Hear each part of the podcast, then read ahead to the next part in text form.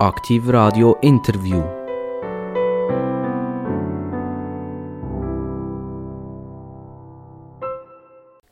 Es ist Interviewzeit. Es ist Zeit für Aktivradio. Ich hoffe, ihr seid alle dabei und ihr lasst uns alle zu. Und zwar ganz gespannt. Ich habe einen mega interessanten Gast heute bei uns.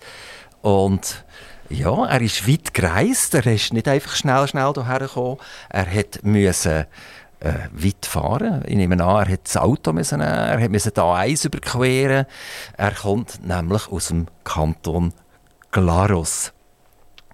Und ganz speziell im Kanton Glarus, er kommt von Nevels. Jetzt, wer könnte das sein? Er ist ein Politiker, er ist äh, im Nationalrat, er ist noch im Nationalrat drin, muss ich sagen. Und jetzt stellt sich die Frage, wer ist das? Er heißt Martin mit dem Vornamen und ich denke, jetzt ist bei allen der Groschen gehalten. Ich begrüße ganz herzlich den Martin Landolt. Grüezi miteinander, danke vielmals. Martin Landolt, ich habe gesagt, Sie sind von weit hergekommen, von Nevels. Äh, können Sie schnell erzählen, wie, wie, wie das gelaufen ist? Äh, ich nehme an, Sie haben das Auto genommen. Ich habe das Auto genommen, weil es einfach äh, einfacher und schneller geht. Äh, so abgelegen sind wir natürlich nicht, aber es ist immer eine Strecke, die sehr schwer zu berechnen ist und hat dann auch entsprechend äh, ja, Zeitreserven eingebaut, die ich heute zum Glück nicht gebraucht habe. Sie, Sie sind Nationalrat und damit haben Sie auch äh, indirekt mit dem Verkehrswesen etwas zu tun. Die A1 ist ja für Sie vermutlich eine ganz wichtige Strasse, also die wird immer wieder gebraucht. Ähm, Ärgert Sie das auch, wenn, wenn Sie da einfach im Stau stehen und an Unfällen vorbeifahren? Denken Sie, die Schweiz hat das richtig gemacht? Haben wir ein gutes Verkehrsnetz? Äh, wenn wir jetzt vom Auto her schauen, nicht vom, vom Zug her, vom Auto her schauen, äh, oder, oder haben da Ihre Vorgänger im Nationalrat und im Ständerat ein bisschen Versäumnis gemacht?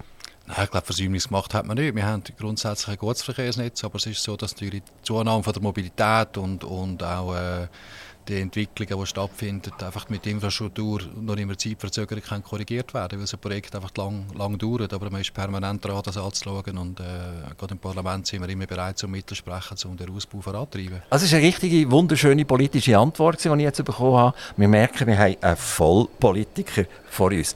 Äh, Martin, Martin Landolt, Jägerlatin, sagt Ihnen das etwas? Ja, das sagt mir etwas, ja. Ähm, Jägerlatin ist ja dann, wenn man so ein bisschen übertreiben. Und sie sind auch aktive Jäger, nehme ich an, immer noch. Und sie sind äh, lange auch im Vorstand gesehen von, von, de, von einem Jagdverein. Ähm, wie sind sie zur Jagd gekommen? Über meinen Vater. Mein Vater ist Jäger. Ich habe früher dürfen, nie müssen dürfen mitgehen. Ich habe früher Welle mitgehen und äh, er und seine Kollegen haben mir damals äh, einen Einblick in die spezielle Welt von der Jagd, die mich früher fasziniert hat und ich habe eigentlich schon, seit ich mich zurückerinnere, immer wollen auch mit auf die Akku und das selber ausüben und mache es jetzt inzwischen seit 33 Jahren. Ist der, ist der Jägerlatin und Politik, ist das relativ neu beieinander? Nein, es gibt äh, andere sehr spannende Parallelen zwischen Politik äh, und der Jagd, aber das Jägerlatin selber ist natürlich etwas, das entstanden ist, weil das gewisse Jäger wahrscheinlich übertrieben haben, aber ich muss nach 33 Jahren sagen, es gibt ganz viele Erlebnisse, wo einem fast kein Mensch glaubt, weil es so unwahrscheinlich tönt, aber wo tatsächlich so stattgefunden hat. Man erlebt wirklich Sachen, die man selber fast nicht glauben kann. Und wenn man das dann erzählt, dann schauen einem die Leute so mit einem Lächeln an und denken, ja, das ist jetzt Jäger Latin, das übertreibst aber, aber vielfach stimmt es eben tatsächlich. Die Jagd ist ja etwas, wo, wo so ein Paradoxum ist, oder? Die, viele Leute essen Fleisch, also, wir haben Schlachtereien, ganz grosse Schlachtereien. Und, und äh, im, im Kanton Solothurn, wenn man hier auf, auf der A1 äh, Richtung Zürich fährt, dann fährt man an der Bell vorbei. Das ist eine der grössten Schlachtereien überhaupt. Also, äh, da geht es ja nicht um Hunderte, sondern um Tausende von Tieren. Jetzt, das Gleiche findet auch bei der, bei der Jägerstadt. Also, der, der Jäger geht in den Wald, er geht auf, aufs Feld etc. und er schießt. Ähm, also, er tut das Tier töten. Ist da eine grosse Ambivalenz vorhanden, heute in der heutigen Zeit, von, von, von, von den Bürgern, die den Teller äh, im Restaurant füllen und letztendlich, was sie über einen Jäger denken, das ist, äh, das ist äh, ein Mörder, einer, der Tierli, Tierli schiessen wie, wie erlebt das der Jäger? Ja, das ist tatsächlich so. Also ich habe übrigens letzte Woche auf der A1 Stau wegen einem toten Reh. äh, womit auch erwähnt soll sein, dass wesentlich mehr Wildtiere im Verkehr sterben als über die Jagd. Aber es ist natürlich so, dass man als Jäger äh, eine Faszination spürt, wo schwierig ist, zum jemand anderes zu erklären, der das nicht selber erlebt hat. Und, und ich verstehe, dass da gewisse Abreflexe auch, auch da sind. Das ist schwer zum nachvollziehen. Aber es hat schon viel damit zu tun, dass man eigentlich auch wegschaut, sich nicht dafür interessiert und, und, und ja, die Offenheit nicht hat, um das auch mal äh, vielleicht ein bisschen positiver zu betrachten und in Relation zu stellen eben zu all den anderen Tieren, die in Schlachthöfen sterben, die nicht unbedingt äh, ein strebenswertes Leben haben vorher, äh, während dem ein Tier, das in freier Wildbahn gelebt hat und dann durch einen Jäger allenfalls äh, stirbt, wahrscheinlich ganz eine andere, äh, eine andere Vorgeschichte hat als das Tier im Schlachthof. Haben Sie in den vielen Jahren, wo Sie Jäger sind, das eigentlich gespürt, dass es eine Veränderung gibt? Man hat ja sehr viel urbanisiert, man hat sehr viel gebaut. Es sind gewisse Wälder sind kleiner geworden, es sind Felder, die weitläufig waren, ähm, plötzlich mit Häusern überbaut worden. Was hat das für einen Einfluss gehabt, A, auf Tiere, die in unserer freien Wildbahn leben, und B, was hat das auf, auf die Jagd für einen Einfluss gehabt? Also in Bezug auf Tiere hat sicher äh, einen Einfluss gehabt, dass äh, aufgrund von der Störungen, die stattfinden, aufgrund von der Mehrfachnutzung von diesen Lebensräumen, äh, Joggen, Biken, Wintersport, dass viel mehr nachtaktiv geworden sind und sich auch äh, zurückdrängen in, in Gebiete, wo es dann auch entsprechend äh, aus Sicht des Forst halt auch Schäden machen, mit, mit Verbiss und so weiter. Das ist sicher Entwicklung.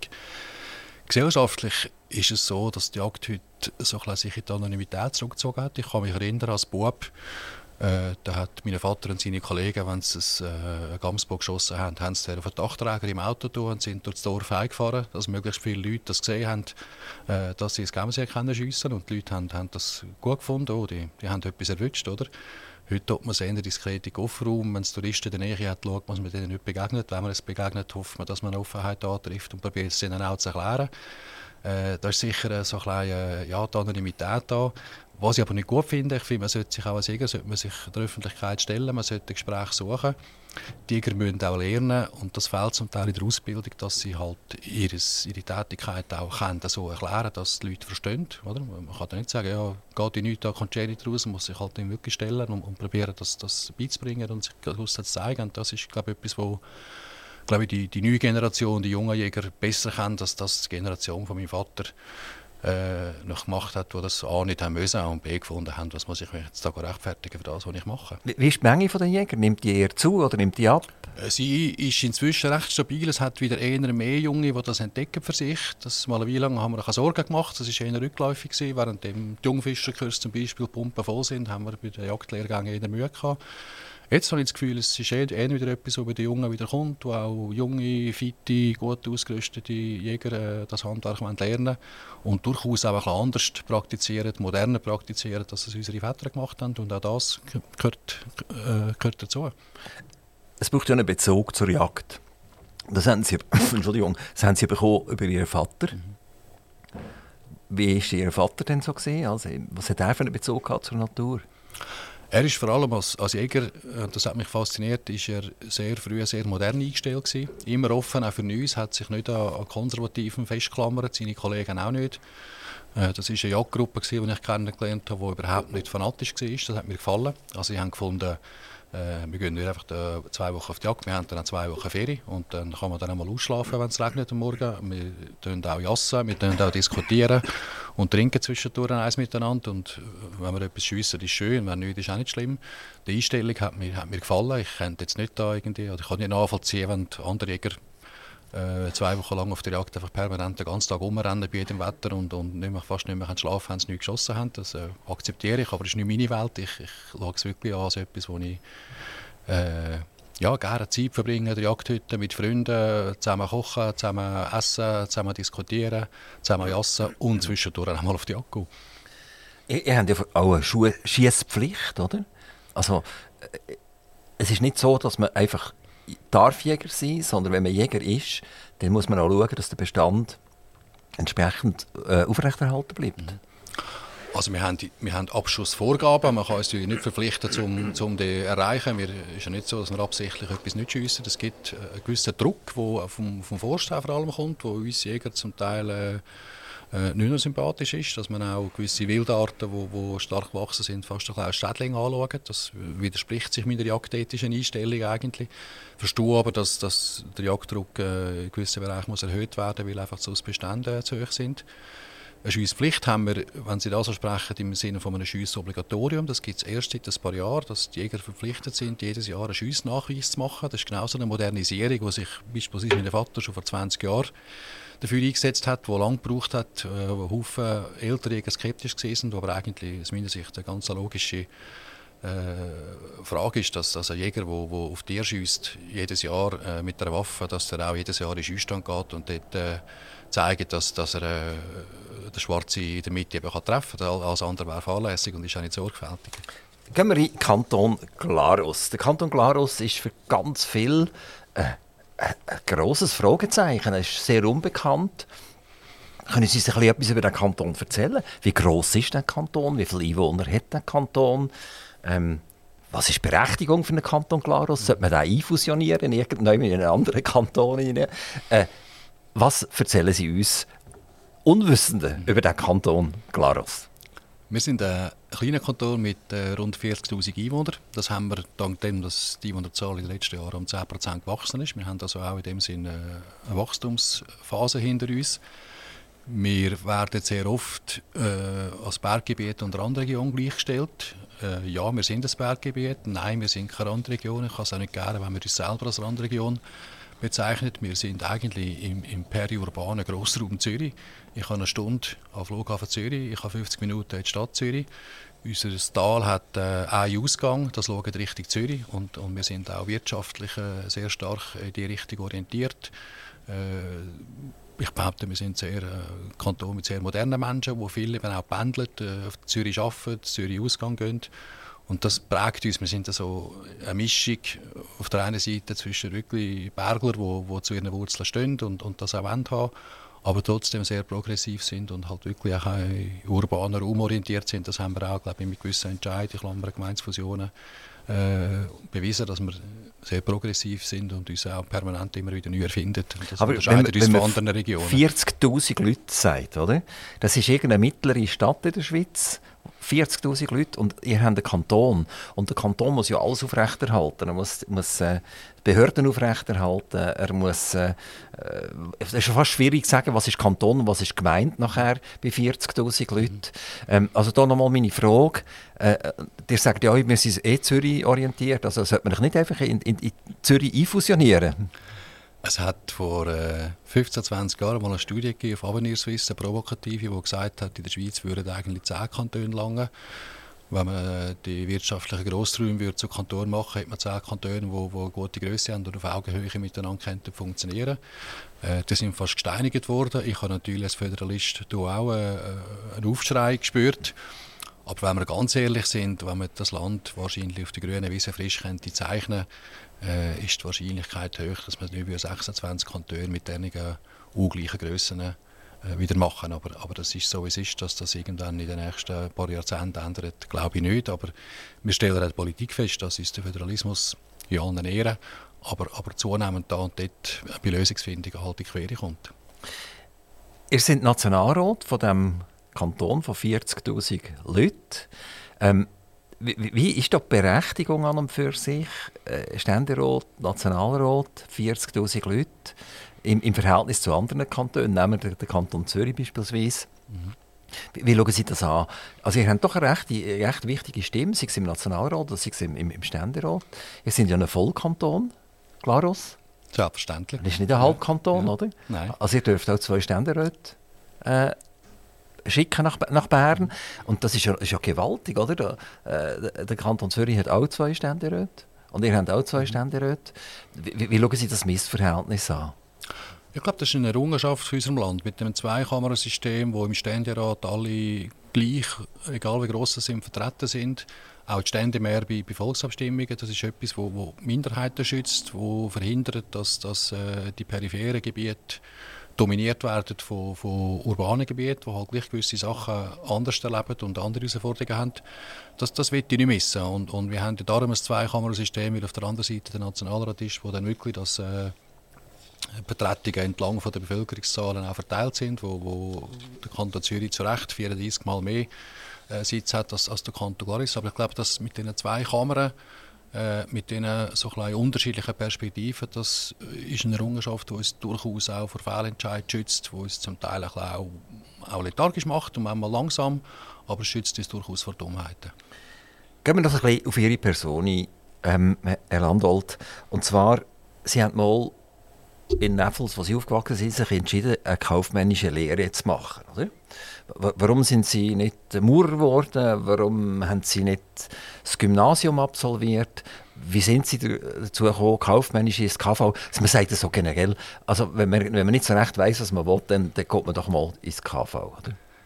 Ich habe eigentlich schon als Kind immer, ich bin hier in der Erdliste soll ich ins Gimmi und, und Lehrer werden oder soll ich ins KV machen äh, und im Büro arbeiten. Ich habe früher im Betrieb von meinem Vater auch mitgeholfen, auch im Büro. Mir hat das immer gefallen.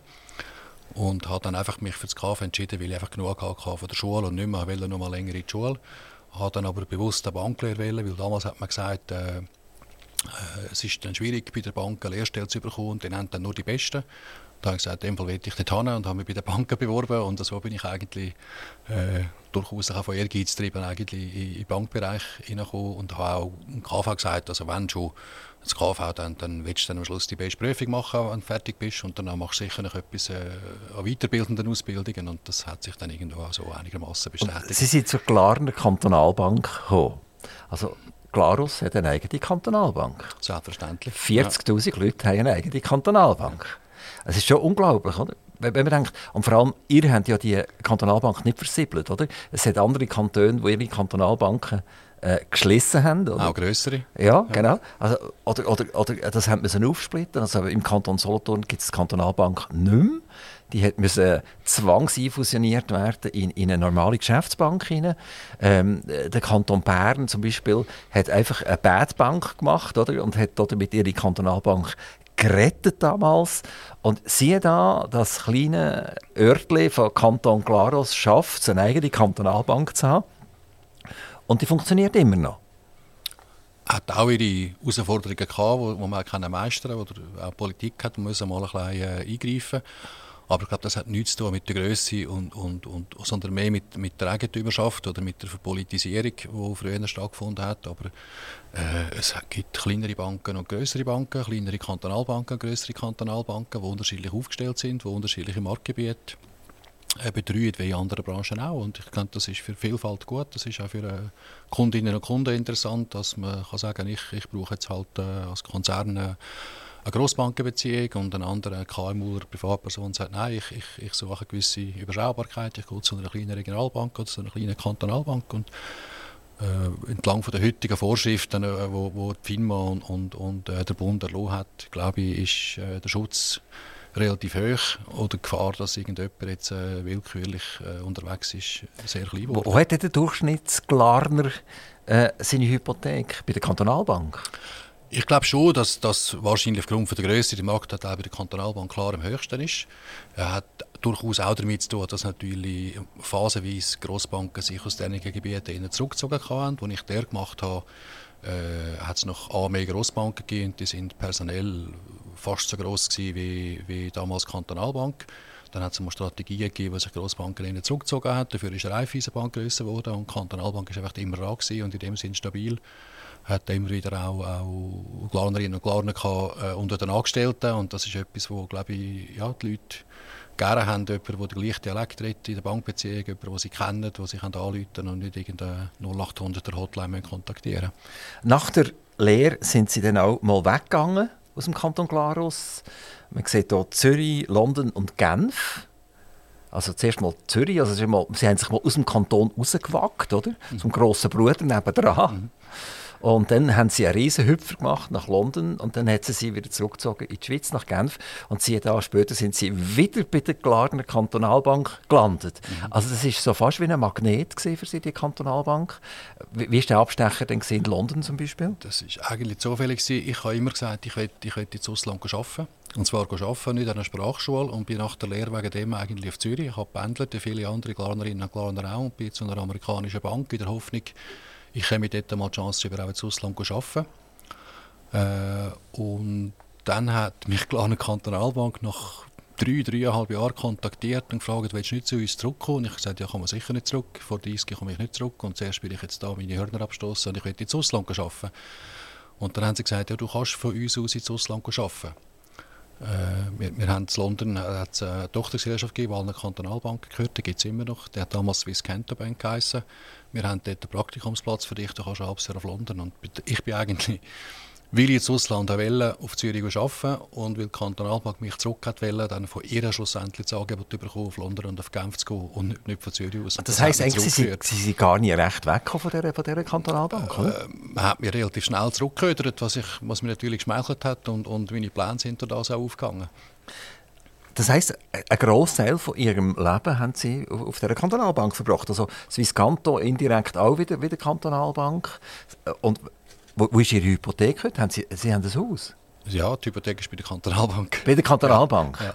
Okay, und dann können Sie nachher Ihre persönlichen Kontakte noch ein bisschen spielen und dann gibt es 0,0001 Prozent eine bessere Hypothek. Ja, das leider nicht. Und die persönlichen Kontakte die gehen natürlich mit der Zeit verloren. Aber ich habe ganz viele Freundschaften und Bekanntschaften von der damaligen Zeit, die geblieben sind, die auch nicht mehr dort arbeiten. Aber ich habe ganz viele oder viele aus heutigen Netzwerk, äh, Leute, die ich kennengelernt habe, haben natürlich stark mit der Zeit zu tun, die ich beruflich bei der Klaren Kantonalbank verbringen Und irgendwann haben Sie den Hüpfer gemacht zur Bank Fontobel und zu der UBS.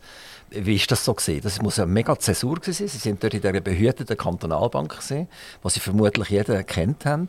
nachher sind Sie Fontobel, auch nicht so riesig, aber jetzt so der UBS, UBS sehr gross. Äh, dort kennt man nicht mehr jeder, das ist gar nicht mehr möglich. Ähm, ist das eine kleine Zäsur gesehen? Ja, also schon der Wechsel zu Fontobel habe ich gefunden, das ist wahnsinnig gross. Ich durfte bis Viscanto eine Zeit erleben, wo wir äh, stark gewachsen sind, extrem spannend. Von rund 50 auf 250 bis 300 Mitarbeitende in diesen sieben Jahren, in der war. Und habe dann zu Fontobel gewechselt, wo 1000 Mitarbeitende hatten. Und ich habe gefunden, das ist wahnsinnig kompliziert und unüberschaubar. Und ich kann mich erinnern, am gleichen Tag hat ein Kollege angefangen, der von der UBS zu Fontobel gewechselt und hat gefunden, das ist extrem herzig, klein und überschaubar. Äh, und als ich dann von Fontobel zu UBS bin, ist dann wirklich, ja, das ist, das ist riesig und, und anonym und groß. Natürlich hat man auch so die, die eigenen kleinräumigen Biotope in den Abteilungen, die Teams, die wo, wo dann auch sehr familiär werden. Aber es ist schon beeindruckend und, und man erstaunt dann auch nicht, dass sage jetzt mal ganz große Betriebe und das gilt nicht für Banken, das gilt für alle, alle Branchen, auch für den Bund und für Verwaltungen, aber eine gewisse Größe wird es extrem anonym und, und durch das einfach auch ineffizient, weil auch Verantwortlichkeiten nicht klar adressiert sind. Sie haben nachher eine Zusatzausbildung gemacht. Sie haben äh, eine höhere Wirtschafts- und Verwaltungsschule haben Sie absolviert, also ein Studium. Sie sind Betriebsökonom.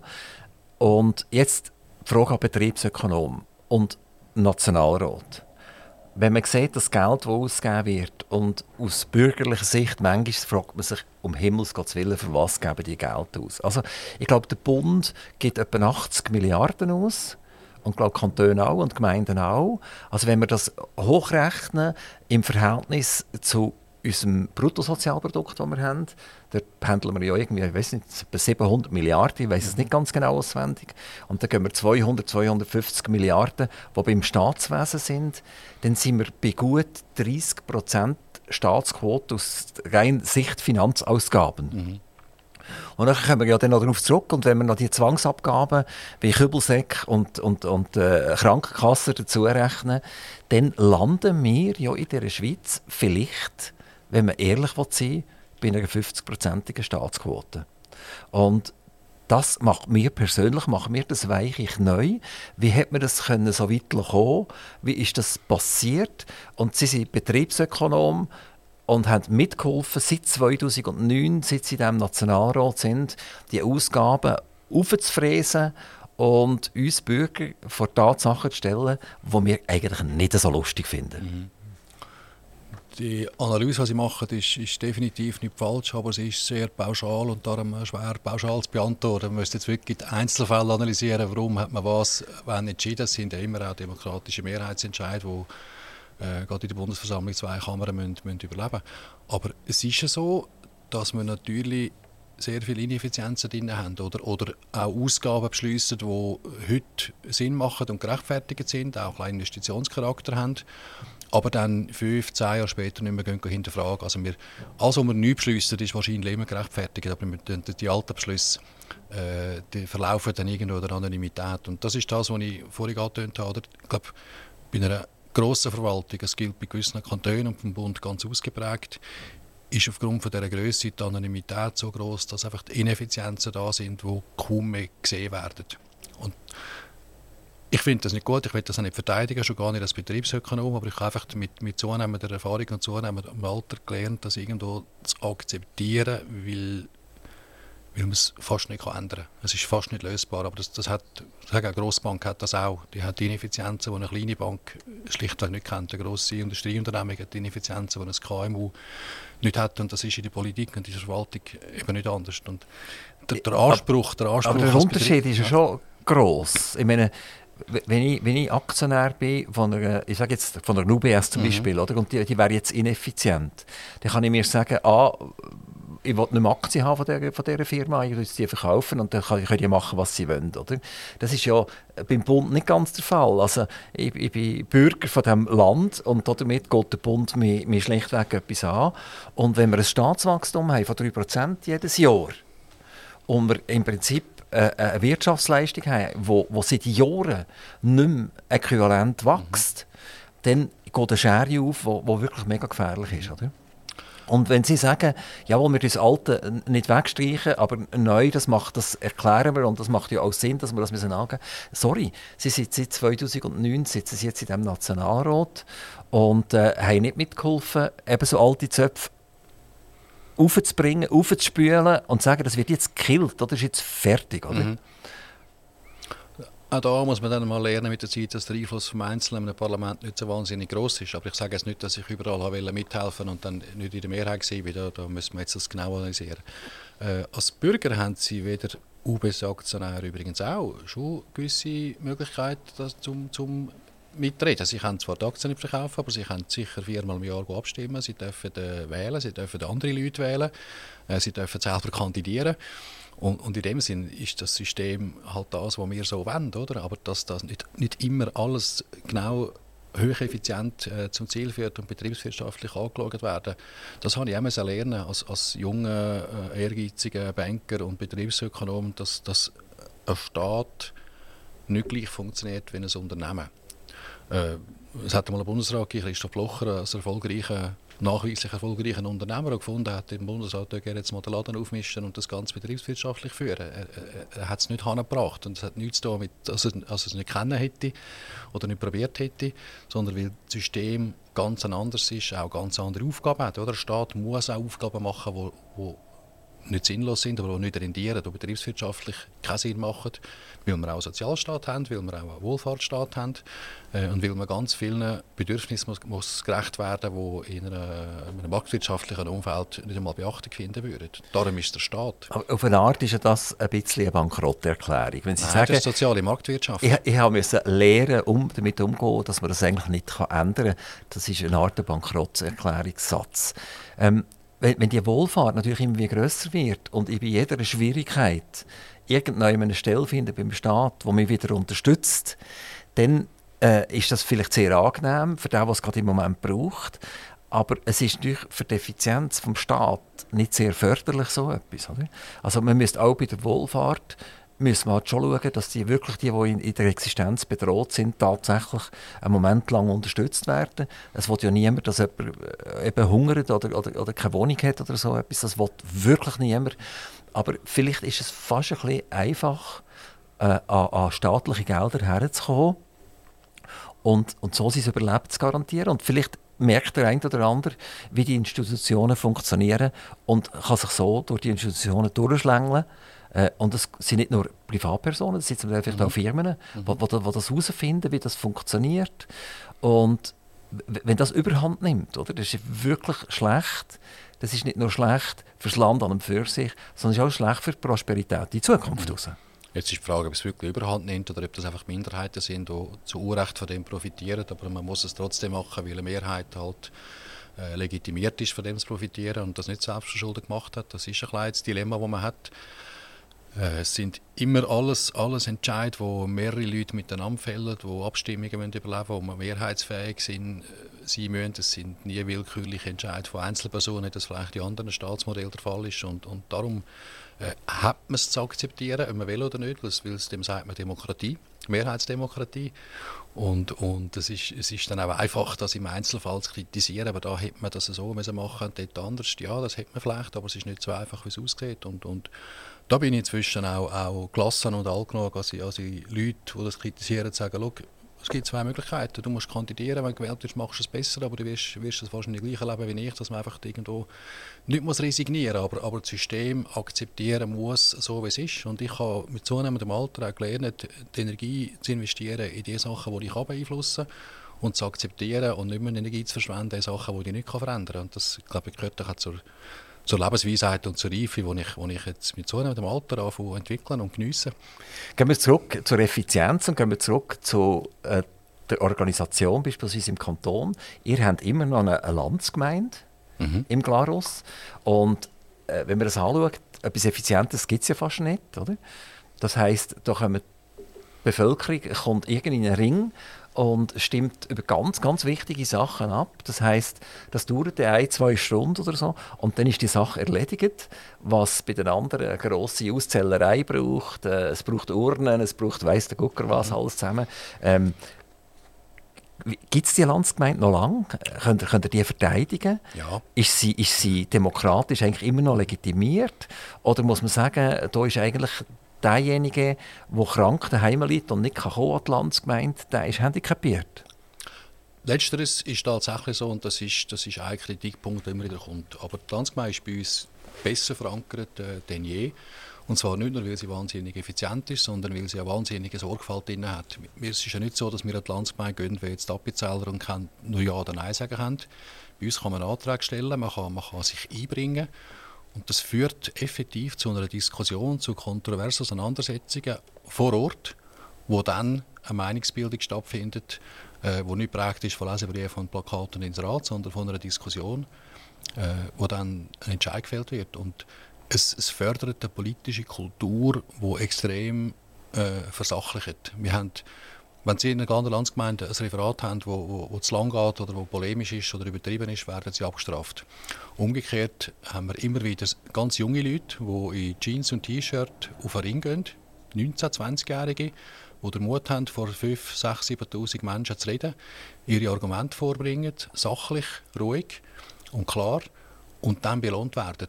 Wir haben da so eine, eine grosszügige Kultur entwickelt, dass beispielsweise die ältere Generation sehr oft sagt, eigentlich sehe ich das nicht so, wie die Jungen das gesagt haben, aber wenn die Jungen das wollen und wenn sie es so anständig und sachlich begründet, machen wir das, was die Jungen wollen. Man, man gibt der nächsten Generation ein Gehör und, und gibt ihnen auch, auch Recht. Also wir haben äh, vor eineinhalb Jahren Klimajugend uns energiepolitische Anträge gestellt, vernünftige Anträge, sachlich kurz begründet. Die haben Mehrheiten gehabt weil ein Haufen Leute gegen die Überzeugung der Jungen äh, das gegeben haben, was sie verlangt haben. Wir haben eine Gemeinsfusion gemacht, wo ältere Leute gesagt haben, ich will das eigentlich nicht, aber wenn die Jungen das wollen, es geht ja um die Jungen. Und das findet nur statt vor Ort, in der Unmittelbarkeit von einer Diskussion.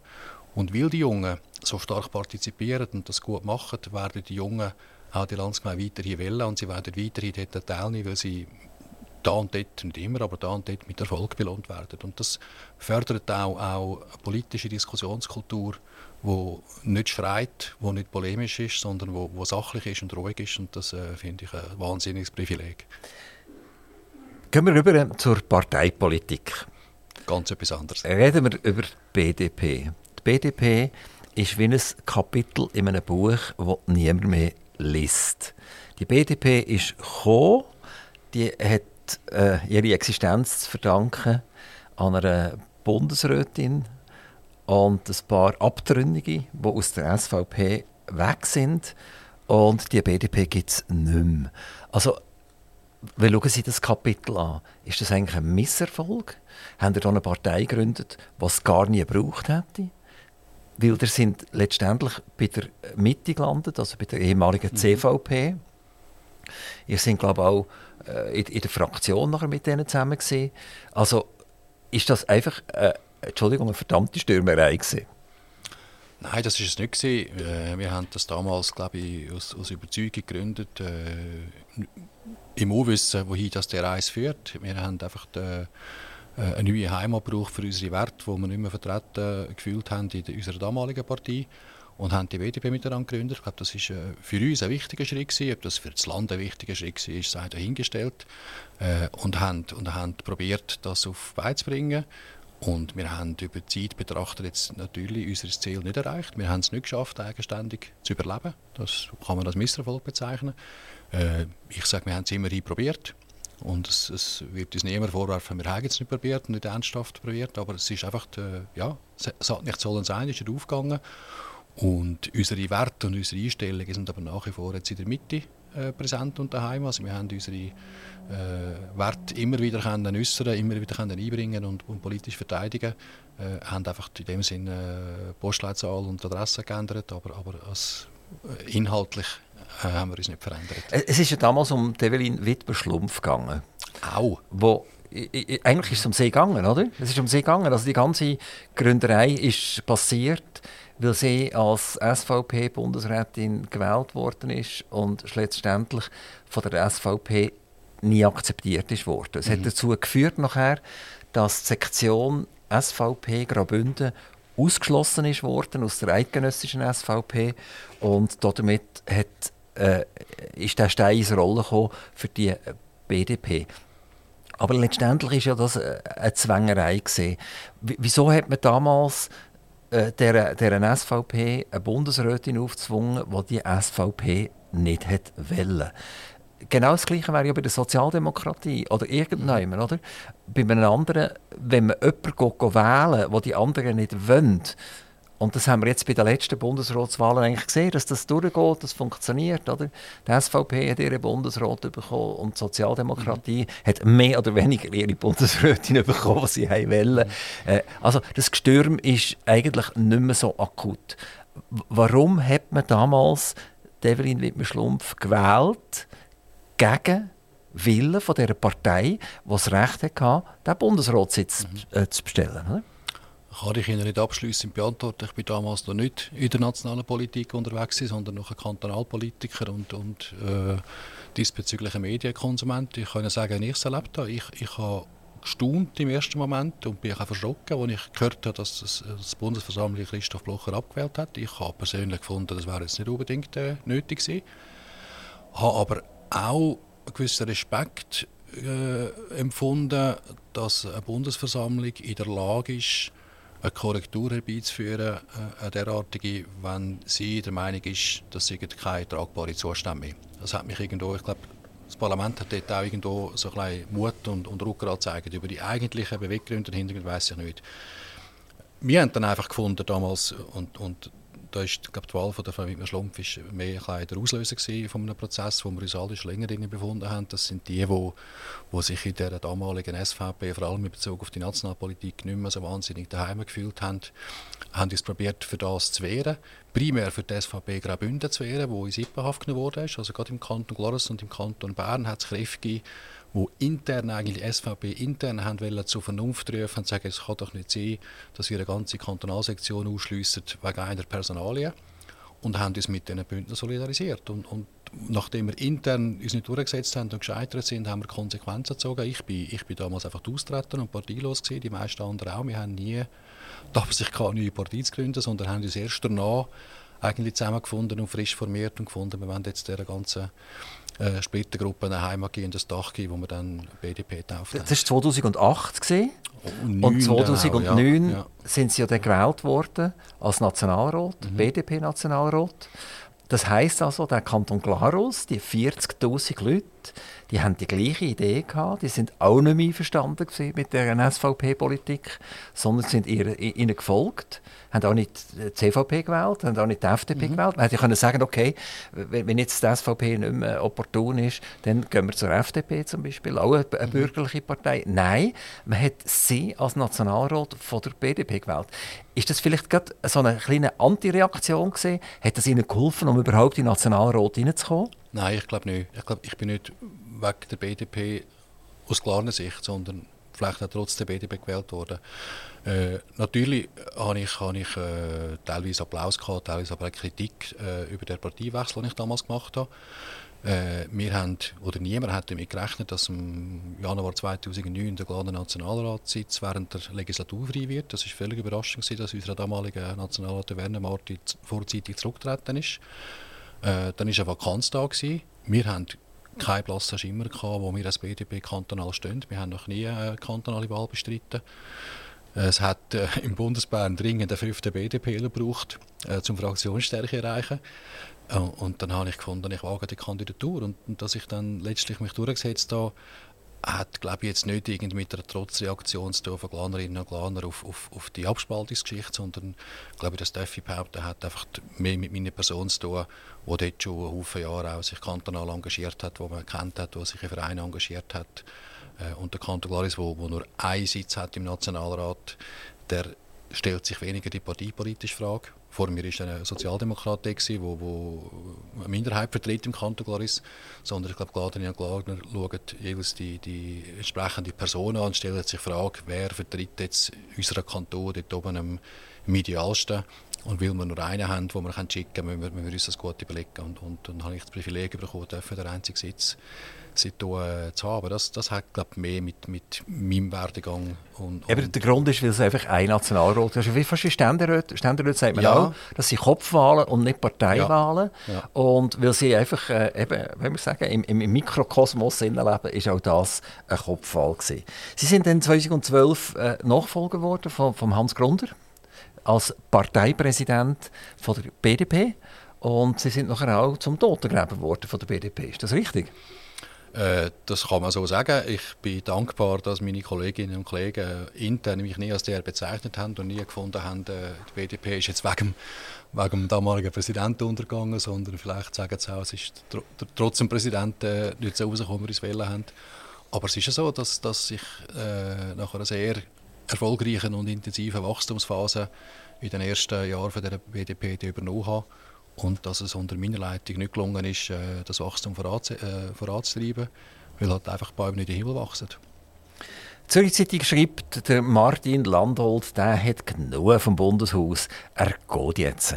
Das heisst, Ende 2023 ist Schluss. Martin Landolt als Politiker ist Geschichte. Er tut das Kapitel Politik zu und er wird Lobbyist oder er ist es schon geworden. Er ist nämlich Präsident vom Verwaltungsrat von Santé Suisse. Gehen wir schnell, schauen wir schnell die Gesellschaft an überhaupt, oder? Mhm. Es ist sehr, sehr schwierig, auch wieder für uns Bürger überhaupt zu verstehen, wie das Krankenkassenwesen in der Schweiz funktioniert. Es gibt äh, zwei Verbände. Der eine heißt Cura Futura ja. und der andere ist die Santé Suisse. Ähm, Braucht es überhaupt Verbände? Ich meine, eine Krankenkasse ist letztendlich eine Versicherung wie eine andere auch. Sie macht etwas im, im, im, Sozialbereich. Also es geht um, wenn man krank ist, dass man auch versichert ist und, und in das Spital kann gehen und zum Doktor kann gehen, das ist alles klar. Aber für was braucht es jetzt auch noch einen Verband? Und die Santé Suisse beschäftigt 250 Mitarbeiter circa. Ist jetzt das nicht ein völliger Leerlauf und ist das nicht ein mega Kostentreiber für die Krankenkasse, dass ihr da 250 Büroleute irgendwie noch beschäftigt? Also es braucht Branchenverbände. Branchenverbände äh, in der Regel die politische Interessenvertretung gegenüber Politik und Behörden von einer Branche wahrnehmen. Ja, bei einem Branchenverband sehe ich irgendwie drei Leute, oder? So ja. ein Sekretär, ein Präsident ja, und, und, und, und ein Laptop oder so etwas, Fragestelle braucht es vielleicht 12 oder 20 Leute, aber, aber es ist so, also unser äh, zweiter Verband, Cura Futura, und ich glaube, es braucht nicht zwei Verbände, es wäre effizienter, wenn man einen hätte, aber der ist äh, wesentlich kleiner, weil er sich rein auf die politische Interessenvertretung fokussiert. Wir als Antiswiss dürfen nebst der politischen Interessenvertretung auch ganz viele zentrale Dienstleistungen anbieten für unsere Mitglieder. Das sind primär Dienstleistungen, wo unsere Mitglieder nicht untereinander im Wettbewerb stehen, sondern wo alle gleich machen. Beispielsweise äh, Versicherungskarten produzieren, wo Sie und ich äh, eine Portemonnaie haben. Äh, und, und die Dienstleistungen sind bei uns zentralisiert, weil es einfach günstiger ist und das Skaleneffekt generiert, wenn das einmal gemacht wird und nicht jedes Unternehmen für sich allein macht. Aber das hätten ja die Firmen dann einfach mit einer anderen Gesellschaft können gründen irgendwann, die sagen, das ist ein Dienstleistungszentrum ja. und, und, gut ist. Oder? Ja. Aber jetzt sind ihr ein Verband und ihr habt als Verband noch drei Tochtergesellschaften. Das sind wieder, wieder juristische Personen, also Aktiengesellschaften. Also ich kann mir irgendwie vorstellen, das, das klingt extrem schwerfällig, das Ganze. Es ist aber auch extrem spannend und wie Sie sagen, man hätte auch eine zentrale Dienstleistungsgesellschaft miteinander gründen und das ist ein Grund, warum dass wir äh, das als Tochtergesellschaften und eigenständige Unternehmen in der Gruppe führen, weil es de facto genau das ist, jetzt einfach unter der Gesamtleitung von Santiswiss und unter der Koordination, aber am Ende des Tages sind es zentralisierte Dienstleistungen wo man auch andersweitig kann lösen kann. Aber ich bin froh und es ist wertvoll, dass die Dienstleistungen überhaupt zentralisiert werden, weil das am Ende des Tages einfach günstiger kommt und ich glaube, günstig sein ist in dem System etwas, das äh, zunehmend wichtig wird. Günstig ist ja so ein Wort, das fast ein Unwort ist im Bereich Medizin. Mhm. Ähm, Ihr jetziger Chef noch, der Gerhard Pfister, äh, der Chef von der Mitte, der zwischendurch wirklich äh, eigenständige Ideen formuliert, wie klug das die sind, ist, äh, ist etwas anderes. Ähm, er, er sagt zum Beispiel, äh, der Martin Landolt ist jetzt Chef von, von ganz vielen Selbstbedienungsläden das ist furchtbar, oder? Da muss man sofort äh, eine Revolution äh, anzetteln und das machen. Und letztendlich, vermutlich wäre es Sinnvollste, man würde sowieso die Firmen alle äh, neutralisieren und eine Einheitskasse daraus machen. Dann braucht es keine Verbände mehr, es braucht keine Subgesellschaften mehr, es braucht keine Suborganisationen mehr. Es ist alles, alles viel einfacher. Das müssen wir ganz schnell richtigstellen, dass mein Betriebspräsident das gesagt hat mit dem Selbstbedienungsladen, aber nicht als Antwort gegeben man sollte alles zusammenlegen und eine Einheitskasse machen. Das wäre dann 180 Grad Gegenteil von dem, was Gary Pfister vertreten dass wir das einfach noch, noch richtig stellen. Aber seine Aussage äh, hat mich damals gefreut. Er hat auch recht für Aufruhr gesorgt. Es ist selbstverständlich leicht übertrieben gewesen, aber die Übertreibung macht die Sache anschaulicher. Äh, und, und da kommt jetzt der Betriebswirtschaftler wieder, wieder auf mir. Das Gesundheitssystem ist, ist pumpenvoll von Ineffizienzen. Äh, und mich hat es extrem gereizt, mich in diesem Bereich äh, zu engagieren in meiner neuen Funktion. Äh, Im Wissen, dass ich die Ineffizienzen nicht sämtliche allein wieder können lösen aber, aber mindestens thematisieren und adressieren. Und das ist ein großer Grund unserem Gesundheitssystem, wo immer teurer wird und wo viele Prämiezahlerinnen und Prämienzahler an Grenzen bringt, wenn sie Ende Monat Rechnungen bekommen für ihre Krankenkasse hat mit dem Kostenwachstum zu tun. Und da gibt es Kostenwachstum, das gerechtfertigt ist, weil einfach Qualität steigt und neue äh, teure Behandlungen äh, im Markt haben, wo, wo vielen Menschen helfen können. Das ist gut. Aber es gibt auch die, die, die wahnsinnigen Ineffizienzen, äh, erschreckenderweise einfach nicht, nicht angepackt werden, weil Interessenkonflikte das Ganze blockieren. Der Bürger hat aber ein Problem mit der Medizin. Er hat einmal ein Problem, indem er ein paar hundert Franken pro Person jeden Monat muss zahlen mhm. an die Medizin. Das ist die grösste Ausgabe überhaupt, vielleicht gerade nach der Wohnung. Nehme nehm ich jetzt mal an, oder? Mhm. Die Wohnung ist vermutlich sonst. Wobei, wenn man das durch die Köpfe durchteilt, wenn eine fünfköpfige Familie in einer Wohnung wohnt, dann ist vermutlich der pro Kopf Anteil von der Wohnung kleiner als das von der, von der Krankenkasse. Und äh, der, der Geri Pfister hat aber schon gesagt, äh, es hat niemand Interesse daran, wirklich Kosten zu sparen. Oder? Letztendlich ist das so, so wie, wie, wenn du bei mir etwas abzupfst, dann zupfe ich bei dir auch mhm. etwas ab. Und äh, wenn Sie ehrlich wollen, Sie, äh, Herr Landolt, ähm, Sie haben am Anfang gesagt, im, im zunehmenden Alter äh, sind Sie äh, eigentlich ein bisschen weiser geworden. Sie haben gemerkt, sie tun das, was sie ändern können, sie noch ändern und das, was sie eh nicht ändern können, sie auch keine Energie verschwenden. Sind sie nicht genau am gleichen Ort jetzt, dass sie so viel Energie können reinstecken können, wenn sie können überhaupt nichts ändern Und spätestens in zwei Jahren als Präsident sind sie so weit, dass sie sagen, das ist okay, oder? Die 97 Prozent kann ich eh nicht ändern, also kann ich mich ein bisschen um die 3 Prozent kümmern, die ein bisschen nebensächlich sind. Nein, da bin, ich, da bin ich optimistischer und das ist mindestens ein Versuch wert. Aber Sie haben etwas Wichtiges angesprochen. Oder? Es ist der Bürger, der in seiner Rolle als Prämienzahler äh, an Grenzen kommt und einen grossen Teil vom Haushaltsbudget für äh, Gesundheitskosten braucht oder für eine Krankenkassenprämie braucht. Der Gleichbürger sobald er Patient wird, hat er aber den Anspruch, dass er so schnell wie möglich so eine gute Behandlung wie möglich bekommt. Also wir haben da so ein zwei Hüte oder einerseits einen höheren Anspruch an unser Gesundheitssystem, wo wir alle damit sehr zufrieden sind. Auf der anderen Seite äh, grosse Schwierigkeiten, das zahlen. Also wir leisten uns eigentlich alle Mercedes, aber haben das Budget von einem Skoda. Dort fängt das Dilemma an. Aber das kann man mal nicht ändern. Das ist, das ist so gegeben, das ist äh, Charakter in unserem System. Aber wir haben natürlich, und das wird jetzt zunehmend sichtbarer, oder? Sachen, die wir uns leisten, die einfach nicht gehen, wie, wie, eine, wie eine, eine Überversorgung. Wenn es Kantone hat, die fünfmal höhere Ärztedichte haben als andere Kantone, da stimmt irgendetwas nicht. Und die, die fünfmal weniger Ärzte haben wie der Kanton Goris oder der Kanton sind dann nicht kränker. Wenn wir, wenn wir eine Spitaldichte haben, die international derart hoch ist und noch alle Spitäler, fast alle Dienstleistungen anbieten ist das einfach ein ganz schlecht koordiniertes äh, Angebotssystem. Und wenn wir jetzt überall die Schlagzeilen von, von Fachkräftemangel in Spitälern, von längeren Wartezeiten, Behandlungszeiten, Engpässen, dann hat das durchaus auch damit zu tun, dass man in den letzten Jahren einfach gesündigt hat und dass das schlecht koordinierte, viel zu breite Angebot nicht hinterfragt haben. Und da kommt jetzt Druck ins System äh, und glaube auch Bereitschaft unter dem Kontext, wenn es um Sparen gegangen ist, dann immer wieder sparen. Aber jetzt haben wir Fachkräftemangel, der wird wirklich akut, es wird hat schmerzhafte Begleiterscheinungen und das hat sehr viel damit zu tun, dass wir einfach ein völliges Überangebot haben, wo, wo, wo es zu viel hat und schlecht koordiniert ist, wo nichts mit der Qualität zu tun hat. Wenn wir uns in fünf Jahren hier am Mikrofon wieder treffen, was hat sich geändert äh, in diesem medizinischen Bereich? Was hat Martin Landolt geschafft, äh, für die Vergünstigung und die Effizienz äh, zu schaffen? Der Martin Landolt wird nichts allein schaffen, aber er wird sich dafür engagieren, dass wir in fünf Jahren mal tiefere Medikamentenpreise haben, die keinem Auslandpreisvergleich äh, standhalten, sei es Generika oder klassische Medikamente. Ich glaube, wir werden vielleicht nicht weniger Spitäler haben, aber wir werden das Angebot in den Spitälern besser gebündelt haben, besser koordiniert, dass wir wirklich so auch eine substanzielle Antwort auf den Fachkräftemangel liefern können. Das sind für mich im Moment die zwei Stellschrauben, die einfach am meisten drin liegen. Man redet sehr viel von den Medikamenten. Wie groß ist der Anteil von der Problematik der Medikamente überhaupt gegenüber dem Gesamtbudget? Das Sparpotenzial von 300 bis 400 Millionen. Das, was das heisst das insgesamt? Das also im, im Verhältnis jetzt? 10% von den OKB-Kosten von 35 Millionen pro Jahr. Millia Milliarden pro Jahr, Entschuldigung. Also ja. die, die schaffen es im Prinzip 10% rauszuholen.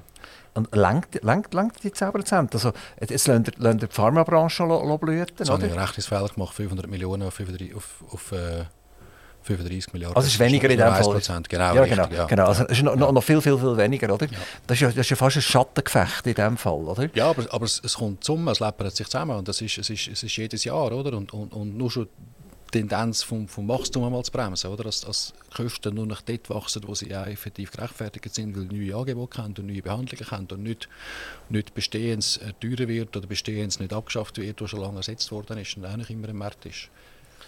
Glauben Sie, dass wir in zehn Jahren das gleiche System noch haben? Also werden wir immer noch die Haufen Krankenkassen haben, die poolen darum? Also wir, wir haben ja jedes Jahr äh, eine ganze Völkerwanderung von der Kasse A zur Kasse B. Mhm. Das ist noch cool auf eine Art. Das ist relativ einfach gemacht. Ich kann mich einfach bei der neuen anmelden und dann habe ich die Kündigung von der alten gerade gemacht. Also das geht relativ gut und das machen es auch immer mehr. Und vor allem jüngere Leute sind bereit, das eigentlich zu machen. Dass sie Ende Jahr schauen. Äh, oder, oder mühen. Ja, oder mühen, ja, ja. Weil, weil, sie das Geld nicht mehr haben. Ja. Ganz genau. Ganz genau. Also, ähm, das ist eigentlich ein absurdes Dumm, oder so etwas, oder?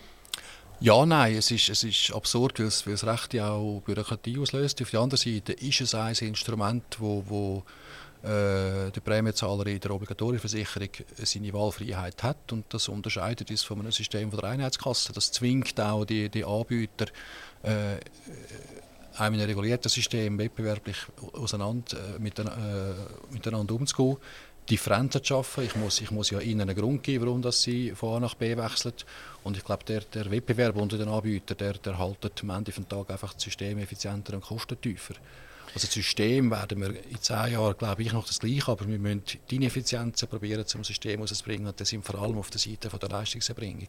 Wir haben im letzten Jahr circa eine Zuwanderung gehabt, je nachdem, welchen Zahlen man glauben zwischen 150 und 250'000 Menschen, die in die Schweiz hineinkommen. Ein, ein grosser Teil haben den Status S und ein ganz kleiner Teil sind effektive Flüchtlinge. Das ist der kleinste Teil überhaupt. Und auch ein sehr grosser Teil, das ist die, die, die, die Nachzügler, also jemand, der darf in der mhm. Schweiz bleiben darf seine, seine Familie holen. Wenn wir jetzt, sagen wir jetzt die Zahl 250'000 stimmt, und wenn sie, auch wenn sie vielleicht ein bisschen, ein bisschen hoch ist, das bedingt so und so viele hundert Ärzte, das bedingt so und so viele tausend Leute in der, in, der, in der Pflege letztendlich, weil die Leute werden ja auch nicht jünger, werden auch älter, mhm. etc.